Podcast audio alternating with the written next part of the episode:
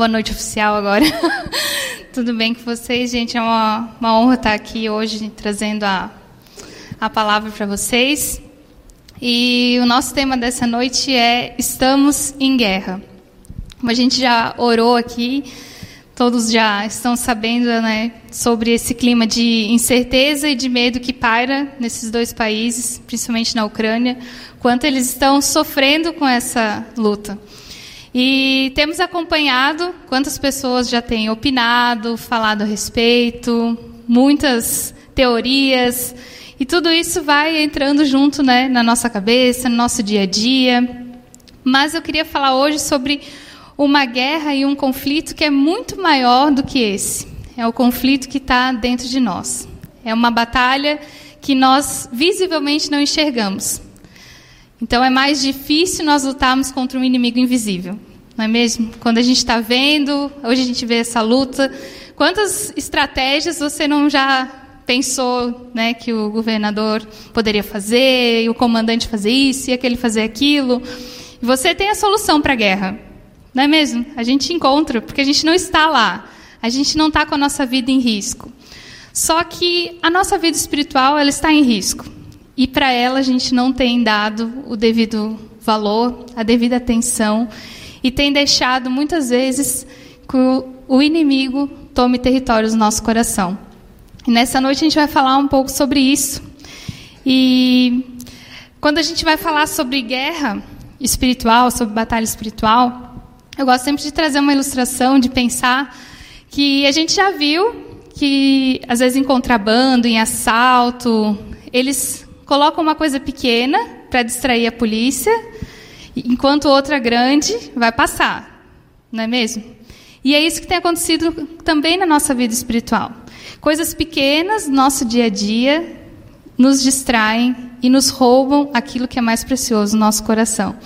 E hoje a gente vai falar sobre isso. Essa tática não é só dos bandidos terrenos, é dos bandidos espirituais também.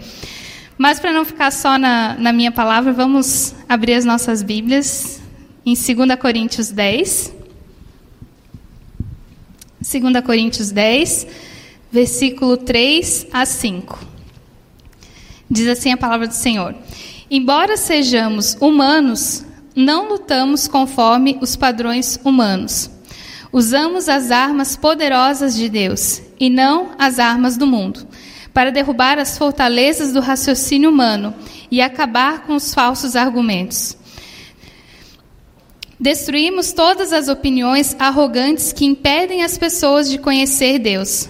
Levamos cativo todo pensamento rebelde e o ensinamos a obedecer a Cristo. Vamos orar?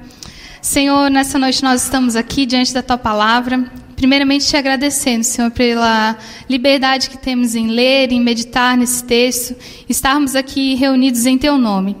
Jesus, nós te pedimos que o Teu Espírito Santo fale aos nossos corações nessa noite, nos constrange, Deus, com a Tua presença, com o Teu imenso amor e a Tua imensa misericórdia derramada em nossas vidas todos os dias. Que a gente venha sair daqui totalmente diferente da maneira que nós entramos e que isso seja para a honra e glória do Teu nome. Em nome de Jesus, Amém.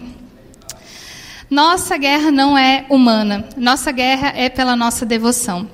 Estamos aqui, né, nesse mundo natural, mas, embora somos humanos, não lutamos com as armas humanas, não é uma guerra humana que estamos lutando. A gente tem a tendência a deixar isso para trás, né? Ah, não quero pensar porque vai falar muito do diabo, vai. E não é sobre isso que eu vim falar nessa noite. Não vou ficar falando do diabo, não se preocupe. eu vim falar sobre a nossa guerra interna. Existe uma guerra na nossa mente para aquilo que vai ocupar o primeiro lugar, aquilo que vai estar tomando 100% do nosso raciocínio. E eu te pergunto, o que tem ocupado o seu pensamento? O que tem ocupado lugar no seu coração? São as coisas terrenas? São as coisas do céu? Você tem meditado na palavra do Senhor ou você tem meditado no que o próximo presidente vai falar, no que o próximo presidente vai postar. A gente está envolvido numa grande distração, que são as notícias.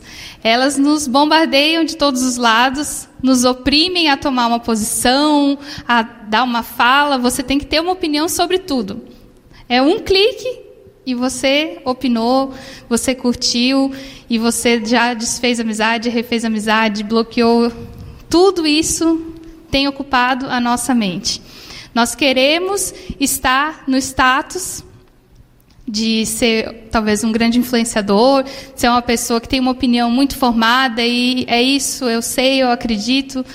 Mas é essa luta que a gente foi chamada para lutar? É essa a batalha que nós precisamos dia após dia nos envolvermos? Ou é uma batalha na nossa vida interna, a nossa devoção a Deus? Paulo aqui vai nos falar, né? Ela não é vencida por meios humanos. Então não tem como vencer uma batalha que não é humana por meios humanos. Não tem como a gente tentar lutar na força do nosso braço contra coisas que não estão ao alcance do nosso braço. É muito importante a gente pensar a respeito das nossas vidas, não só o que eu posso ver. Porque o que nós vemos aqui é um pedacinho muito pequeno da nossa linha de vida eterna. Nós estamos aqui, mas a nossa projeção ela é muito maior. Então, esse movimento presente não pode dominar as nossas mentes. E isso precisa estar em segundo plano. Ah, Ju, então está falando que o mundo pode acabar e a gente tem que viver como se estivesse nem aí. Não é isso. A gente precisa viver sabendo qual é a nossa esperança. Sabendo onde os nossos olhos têm que estar. E não é nas circunstâncias. A gente vê em toda a Bíblia que nunca foi sobre estar com os olhos nas circunstâncias. É receber uma estratégia do céu para lutar as nossas lutas. É receber uma estratégia diretamente de Deus para vencer as nossas batalhas. E eu queria trazer um, um texto assim para a gente lembrar, né, para ajudar a reforçar a nossa guerra de não ser humana. Vai estar tá lá. Você não precisa abrir, você pode anotar para ler depois. Vai estar em Mateus 17, do 14 ao 23. Quando os discípulos tentam expulsar um demônio e não conseguem. E aí Jesus vai lá e tem que salvar a pátria, né? Glória a Deus. E ele vai falar para os discípulos que eles não conseguiram expulsar esses demônios porque era necessário algo mais. Era necessário que a fé deles fosse aumentada. Eles tinham pouca fé. E aí ele ainda fala, né? E essa casta, essa espécie de demônio só é tirada com oração e jejum. O que, que essas três coisas falam a nós? Fé, oração e jejum. São disciplinas espirituais. São coisas que nós nutrimos espiritualmente. Não tem como a gente tomar uma pílula de fé, não tem como a gente tomar uma água de fé, água de jejum. Não, não tem. É o nosso sacrifício, é a nossa disposição estar ali fazendo isso. Jesus repreende eles porque faltava o principal. Ah, Jesus não queria que eles expulsassem o demônio? Queria. É plano de Deus que nós façamos essas coisas e outras mais.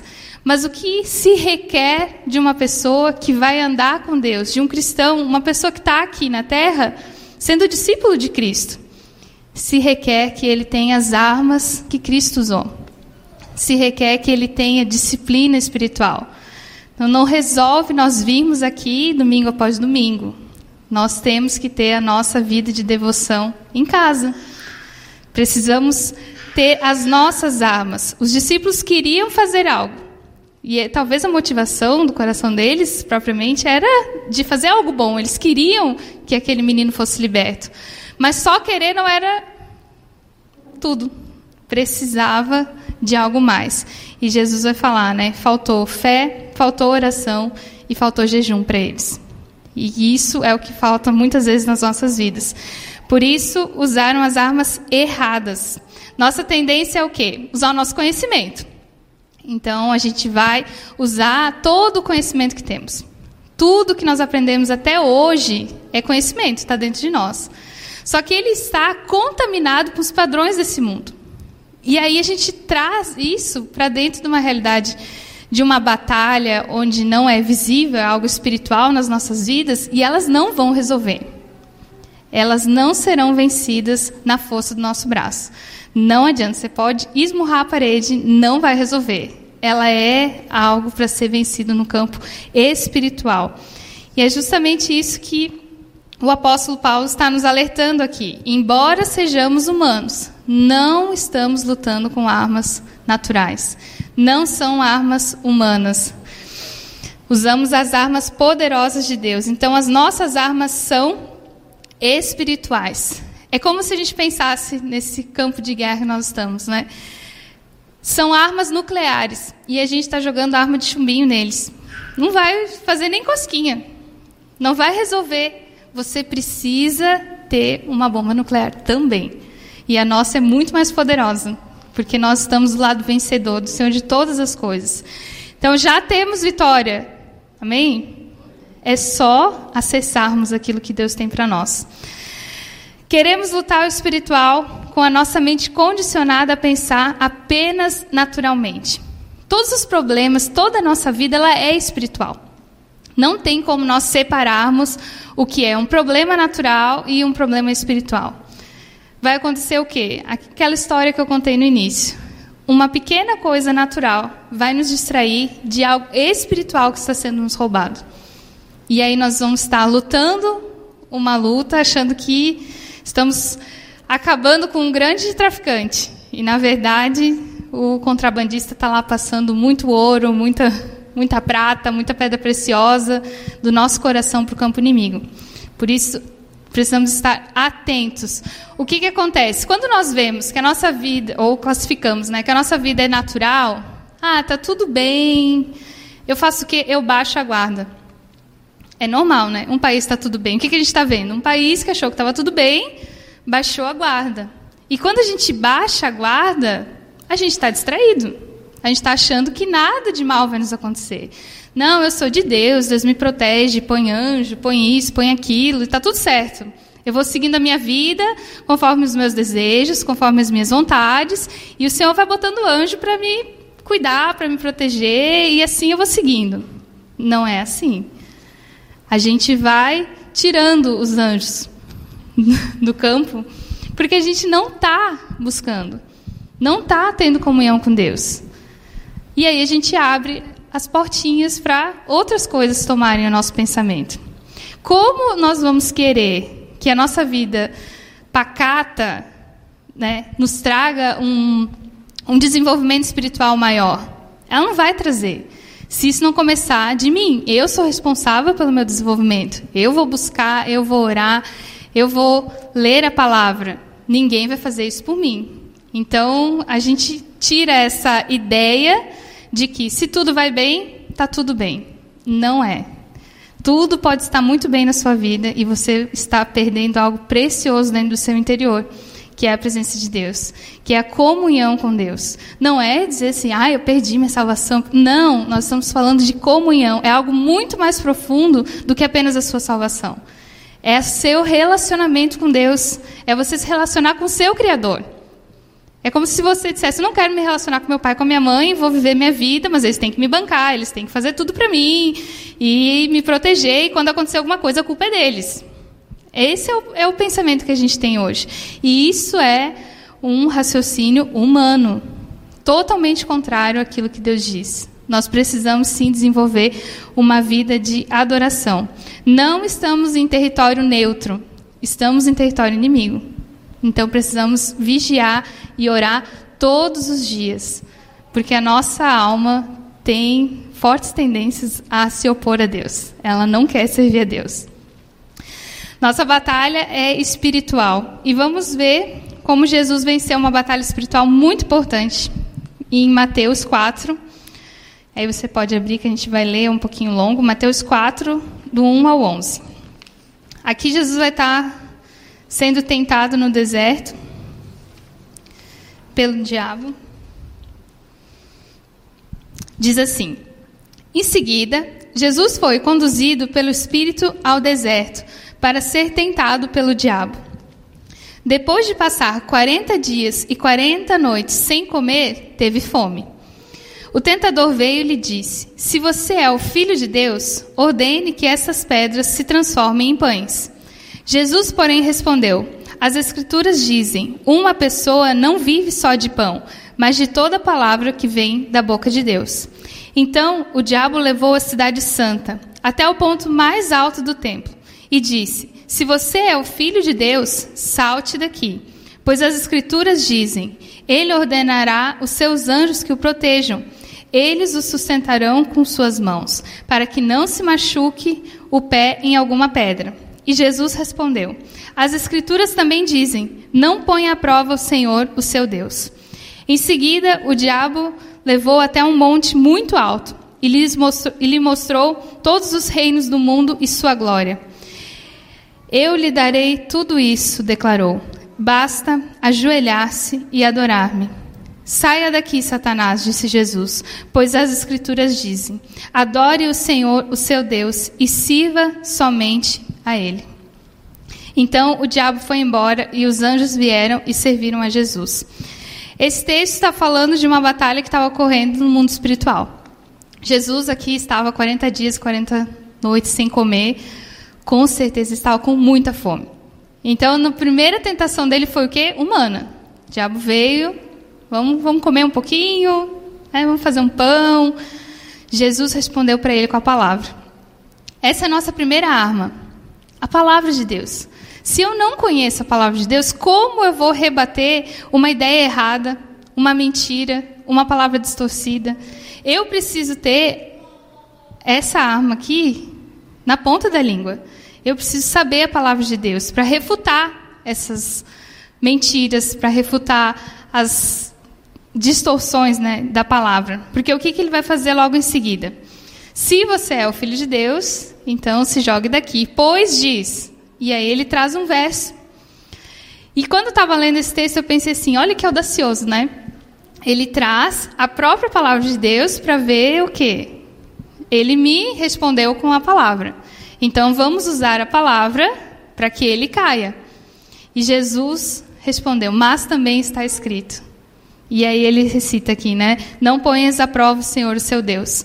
O que, que isso fala para nós? Que não adianta também só lermos, nós precisamos entender todo esse contexto. Entender quando vem uma, um versículo distorcido, fora do contexto, querendo nos induzir a um erro. Porque isso também é muito comum e é o que a gente escuta por todos os lados. Nós usando, nós, digo, né, seres humanos, usando textos para pretextos, para nós pecarmos, para nós vivermos segundo a nossa vontade, para nós justificarmos nossas ações. E aí Jesus diz para ele assim: não, esse texto aí que você está falando não está certo, porque ele pode ser rebatido com outra coisa, que é não ponhas à prova o Senhor teu Deus. Então nós precisamos ter isso, entender a palavra e saber que o Espírito Santo de Deus testifique no nosso coração. Quando vem uma palavra, eu saber, não, isso não testifica com o Espírito de Deus. Não tem, não está batendo com aquilo que a palavra diz. Então, por mais que pareça muito bonito, muito lindo, não é verdade bíblica. Essa é uma arma poderosa. Em seguida, o diabo levou e declarou, né? Se você quiser tudo isso, basta se ajoelhar e me adorar. Gente, desde o começo dessa tentação, tudo que o diabo queria era isso de Jesus, que ele se prostrasse e adorasse ele. Você já pensou o que seria para o diabo dizer: o filho de Deus se prostrou e me adorou? Era isso que ele queria. Ele queria formar um jeito de fazer com que o filho de Deus se dobrasse diante dele, para assim ele ganhar essa guerra. E é isso que ele tem feito com a gente. Ele tem pego os filhos de Deus e mostrado: você pode ter tudo isso. Você pode ter status, você pode ter fama, você pode ter. Mas lógico, ele não vem vestido de demônio, né? Falando, olha, venha por aqui. Ele vem sorrateiramente, nos oferecendo coisas diariamente para ocupar um lugar no nosso coração. Olha só, tem mais. Se você trabalhar um pouco mais, só mais duas horas, você pode comprar um carro novo. Ah, mas essas duas horas eu poderia estar orando, eu podia estar fazendo alguma coisa para minha vida. Não estou falando de você vir na igreja só. Estou falando na minha vida particular com Deus. Eu poderia estar buscando, mas eu vou trabalhar essas duas horas a mais e, não, e vou ler a Bíblia só no domingo, quando a gente abrir aqui, que tá bom, que vai ser bom.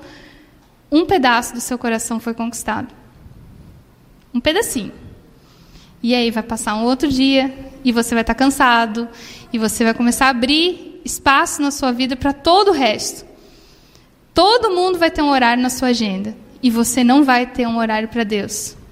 O que, que você fez? Você se prostrou e adorou outro ser que não é Deus. Você adorou a si mesmo. Você adorou o seu coração, os seus desejos. Eu adoro meu coração, meu desejo quando eu faço isso. Quando eu penso, ah, eu vou ver só mais um episódio e depois eu leio. Ah, mas agora eu quero dormir. Aí dormiu e passou o dia. São escolhas diárias. Diariamente a gente está em escolhas. O que escolhemos? A vida ou a morte? A bênção ou a maldição? Não estou dizendo agora que série é do demônio. Não é isso. É prioridade. Qual é a sua prioridade? O que tem no seu coração que é prioridade? É essa guerra que você está lutando. Essa é a batalha do seu coração, do meu coração. A minha atenção, a minha devoção. O lugar de primazia do meu coração está todo dia sendo atacado. Porque toda vez que eu cedo, quem senta no trono do meu coração sou eu. Quem senta no trono do meu coração é aquilo que eu adorei. E é isso que o diabo tem feito com a gente. Tem brincado com a gente porque estamos o quê? Distraídos. A gente está olhando para todos os lados e não estamos olhando para o Senhor. Há uma guerra pelo nosso coração. Há uma guerra pelo nosso olhar. Quando nós olhamos para Deus, em, eu não vou falar muitos textos fora, porque senão os meninos vão, vão brigar comigo que eu não passei para eles. Mas em Apocalipse fala que os anjos olham para ele e os seres todos estão voltados para Deus e eles ficam ali e olham e se ajoelham, jogam coroa e olham e se ajoelham, sabe? Aquilo continuamente. Eles estão vendo a Deus. Não tem mais nada que importe para eles do que aquele momento. Eles não querem fazer mais nada. Mas a gente passa 10 minutos orando e já é chato. Já deu, ah, eu já tenho que fazer minhas coisas. Já...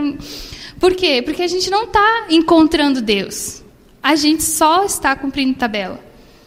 A gente só está dando um check no, no roteiro cristão que eu tenho que fazer. Mas eu não estou ali buscando. Porque quando eu busco, eu quero mais. Eu quero mais, eu quero ir mais profundo, eu quero conhecer mais. Eu quero ver quem é esse Deus. Eu quero ver aquele que diz que me sustenta, que me segura nas suas mãos. Quem não quer segurança? Esse povo que está lá, os missionários que a gente viu, eles queriam segurança. O que, que ele falou quando a igreja orou? A gente sentiu que mudou, mudou a nossa realidade. Por quê? Porque movimentou um reino espiritual, movimentou aquilo de mais importante que tem nesse mundo. Não são as armas da Rússia, é o reino espiritual se movendo. E ele precisa mover para alcançar o meu coração, o seu coração e o coração das pessoas que não conhecem a Jesus. Mas a gente está o quê? Perdido, distraído. Olhando somente para o nosso umbigo. E servindo o quê? Servindo o nosso ventre. Né? A palavra dizer, eles servem, o Deus deles é o ventre deles. É os seus desejos, as suas vontades e não o Senhor. Duro, né? Duro esse discurso. É, dói para todo mundo, gente, não dói só. dói primeiro aqui para doer depois aí. Efésios 6, do 13 ao 17, vai falar para gente como a gente luta essa guerra, que armas nós usamos. Efésios 6, 13 ao 17. Diz assim: Portanto, vistam toda a armadura de Deus, para que possam resistir ao inimigo no tempo do mal. Então, depois da batalha, vocês continuarão de pé e firmes. Assim, mantenham sua posição colocando o cinto da verdade e a coraça da justiça. Como calçados, usem a paz das boas novas, para que estejam inteiramente preparados em todas as situações, levantem o escudo da fé para deter as flechas de fogo do maligno. Usem a salvação como capacete e empunhem a espada do Espírito, que é a palavra de Deus. Essa é a armadura de Deus para nós.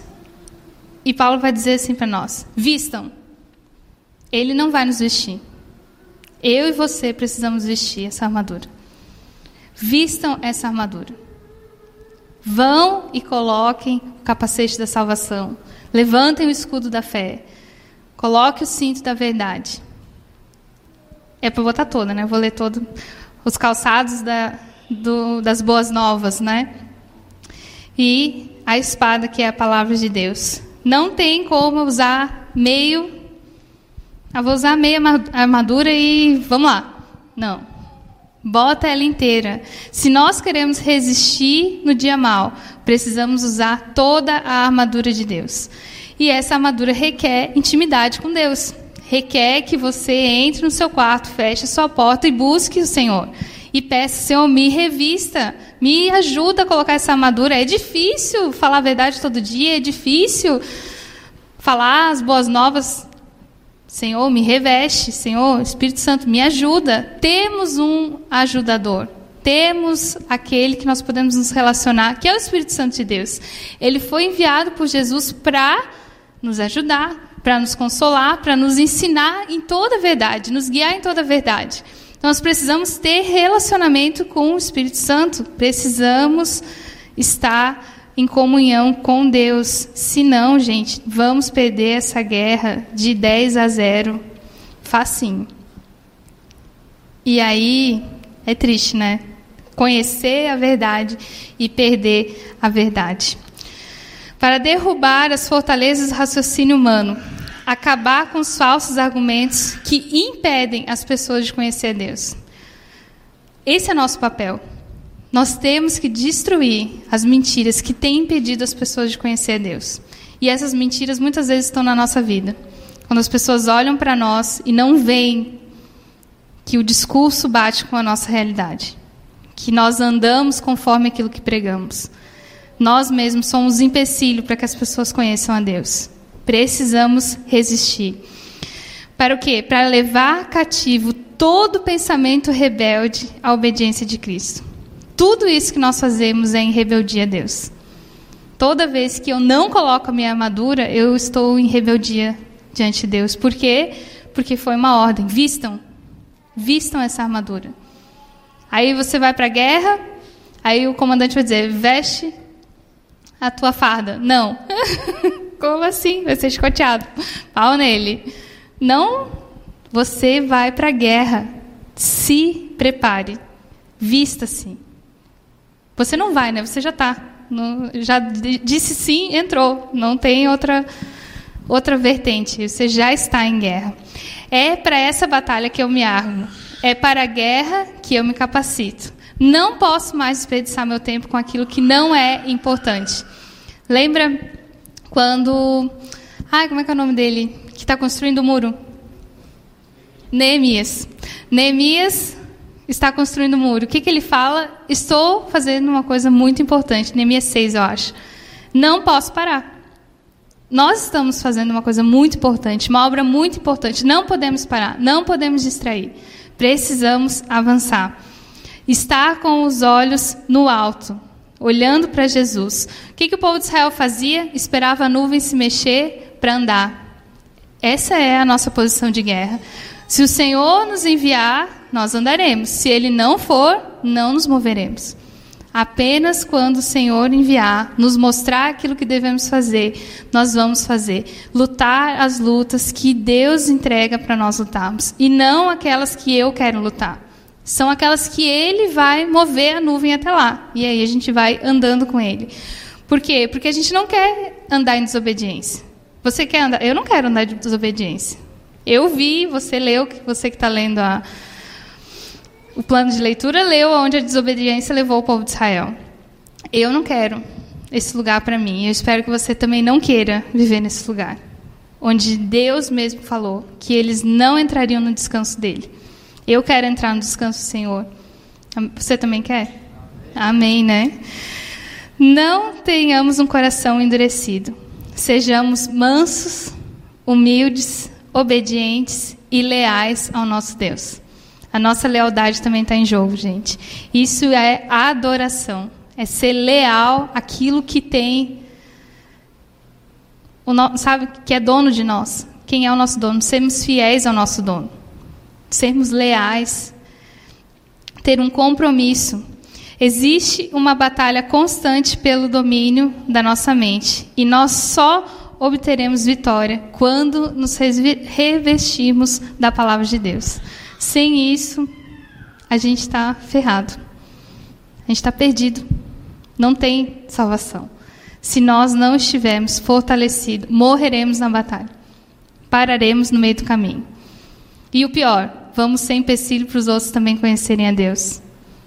E nós não queremos ser empecilho para que os outros conheçam a Deus, e muito menos ficar pelo meio do caminho.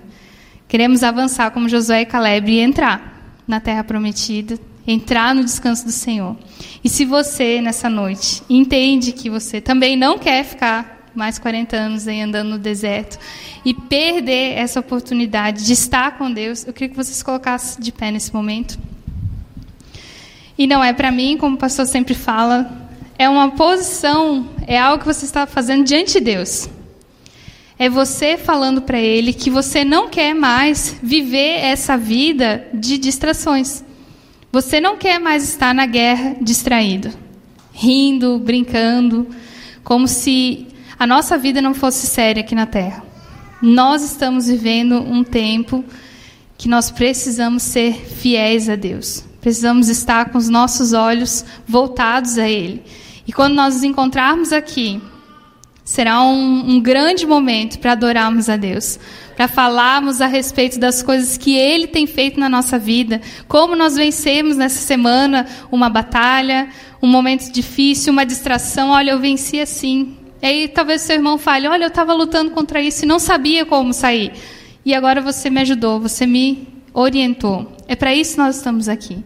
Ministrar uns aos outros falar aquilo que Deus tem falado ao nosso coração uns aos outros.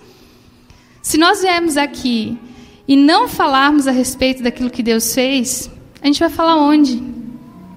Aonde você vai ter liberdade de abrir o seu coração e falar: Deus fez isso na minha vida? Nós não temos liberdade assim total aí fora, mas aqui dentro nós temos de falar: esse versículo tocou meu coração. Isso isso mudou minha vida. E aí nós vamos sendo mudados, transformados. Nossas conversas serão diferentes aqui dentro. Nós vamos falar o que em, em cânticos, em hinos. Vamos falar em salmos entre nós, porque vai ter mudado a chave. Não vai mais ser só os nossos problemas, vai ser aquilo que Deus fez, como Ele nos tirou dos nossos problemas, o que Ele tem feito por você. Gratidão a Deus. Somos gratos, Senhor. Que você se apresente diante do Senhor nesse momento e diga a Ele: Senhor, eu não quero mais viver para mim mesmo. Eu quero viver como Cristo viveu. Eu quero dizer sim todos os dias a Ti, ser leal a Ti. Não quero te trocar por tudo que esse mundo pode me dar. Eu quero ter a minha herança em Ti. Senhor, nessa noite nós estamos aqui diante da tua presença. Esse é o teu povo. Esse é o teu corpo aqui reunido, Senhor. Nós te pedimos perdão, Jesus, porque tantas e tantas vezes te trocamos. Tantas e tantas vezes, Senhor, nós deixamos que o nosso eu falasse mais alto, que os nossos desejos e as nossas vontades fossem maiores, Senhor, que o nosso amor por Ti. Perdoa, Senhor, a nossa falha, a nossa transgressão. Perdoa, Senhor, porque nós não te buscamos como tu mereces. Porque nós não te entregamos a melhor parte da nossa vida. Te deixamos apenas com aquilo que sobra. Senhor, que tu tenhas misericórdia das nossas vidas e que o teu Espírito Santo nos confronte nessa noite. Nos traga, Senhor, de volta a realidade do que é te servir por inteiro. Que as nossas decepções, as nossas tristezas não venham nos impedir de te buscar. Não venham nos impedir de ver quão grande amor, Senhor, tu tens por nós. Quão grandes são os teus livramentos diariamente sobre as nossas vidas. Senhor, que nós venhamos a tomar nossa posição nessa batalha. Colocar, Senhor, a nossa armadura. Não queremos mais estar distraídos. Não queremos mais ser pegos de surpresa, Senhor. Queremos estar prontos.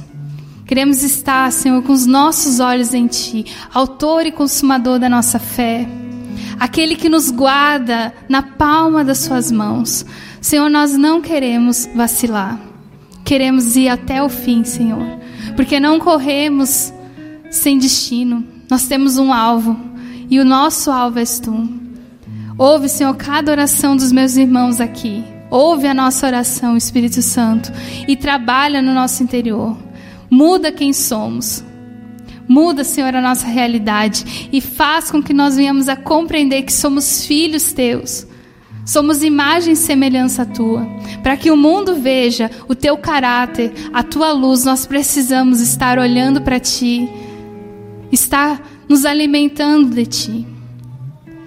Que nós venhamos a experimentar, Senhor, um tempo de mudança. Um tempo, Senhor, em que nós vamos falar a respeito das suas maravilhas. E isso vai ser aquilo de mais precioso que nós vamos ter. Falar de ti, Senhor. Nós já te pedimos e te agradecemos porque sabemos, Senhor, que é do teu, do teu querer, Senhor, que nós estejamos nesse lugar de estar com os olhos somente em Ti, te adorando por quem Tu és. Nós te pedimos em nome de Jesus. Amém.